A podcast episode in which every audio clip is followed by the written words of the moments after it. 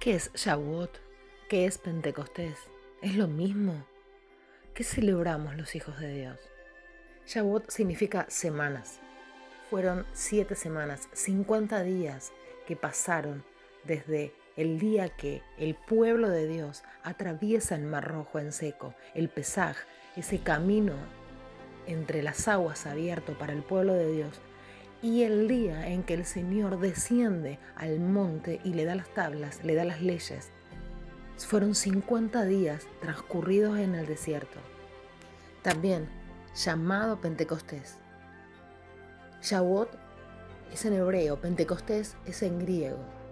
El libro de Hechos de los Apóstoles, en el capítulo 2, en el versículo 1 en adelante, dice que al llegar el día de Pentecostés estaban todos reunidos en el mismo lugar y de pronto vino del cielo un ruido semejante a una fuerte ráfaga de viento que resonó en toda la casa donde se encontraban. Ellos estaban, los apóstoles, estaban reunidos y habían venido de todas las naciones y de todos los pueblos porque se encontraban en el templo para celebrar Shavuot, Pentecostés. Y fue en ese día, en Hecho de los Apóstoles, en la iglesia primitiva, donde nace la iglesia del Señor, que desciende el Espíritu de Dios, que todo se conmueve, que todo se mueve y que hay un ruido muy fuerte y desciende de los cielos en esta oportunidad, el Espíritu Santo de Dios.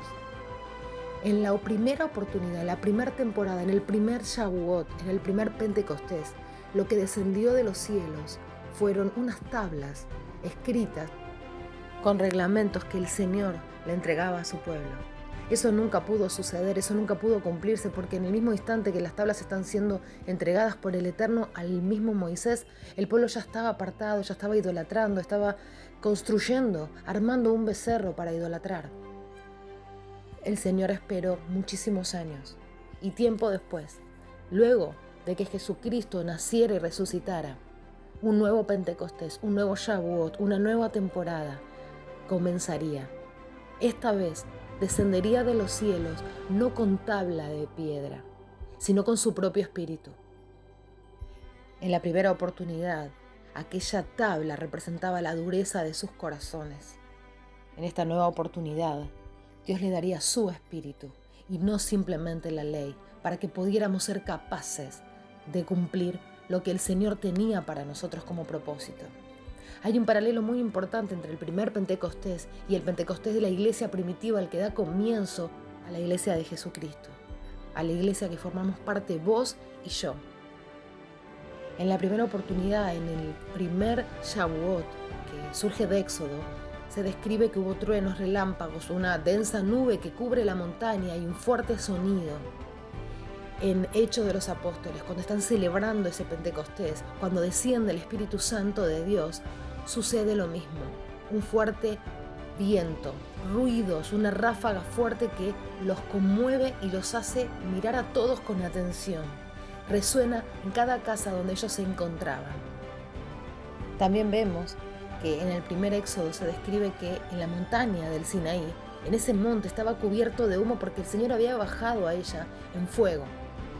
Mientras que en paralelo, en Hecho de los Apóstoles, cuando se describe esa circunstancia, prácticamente similar, dice que vieron aparecer lenguas como de fuego que descendieron por separado sobre cada uno de ellos.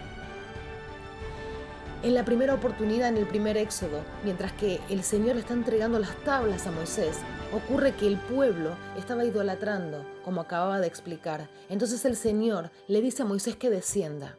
Luego de ese momento hay una matanza de 3.000 judíos. 3.000 almas que mueren, que son perdidas por causa de la idolatría y de la desobediencia. Mientras que en paralelo, Lucas nos explica en el libro de Hechos de los Apóstoles que el día en que desciende, en este caso el Espíritu Santo de Dios, se convierte en tres mil almas. En esa unión de hermanos que se encontraban para celebrar este Pentecostés, Pedro toma la palabra y tres mil almas son salvas, convertidas. El día de Pentecostés nace la iglesia. Ya en ese caso no estamos hablando de templos de piedra. La piedra quedó atrás. Ahora es en nosotros. El Espíritu descendió en nosotros. Nosotros somos su templo. Nosotros somos su iglesia. Hoy, hermano, lo que vamos a festejar es que el Espíritu Santo descendió sobre sus hijos, sobre su pueblo y habita en nosotros. Primera de Pedro, capítulo 2, versículo 5 dice, porque nosotros somos el templo del Dios viviente. Segunda de Corintios, capítulo 6, versículo 16, yo habitaré y caminaré en medio de ellos, seré su Dios y ellos serán mi pueblo. En breve estaremos por festejar Pentecostés. Quería que supieras qué es lo que estás festejando.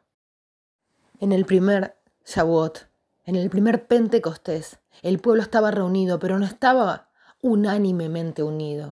De hecho, parte de ese pueblo estaba idolatrando falsos dioses, apartado del pacto que había hecho hacía momentos nada más con Dios.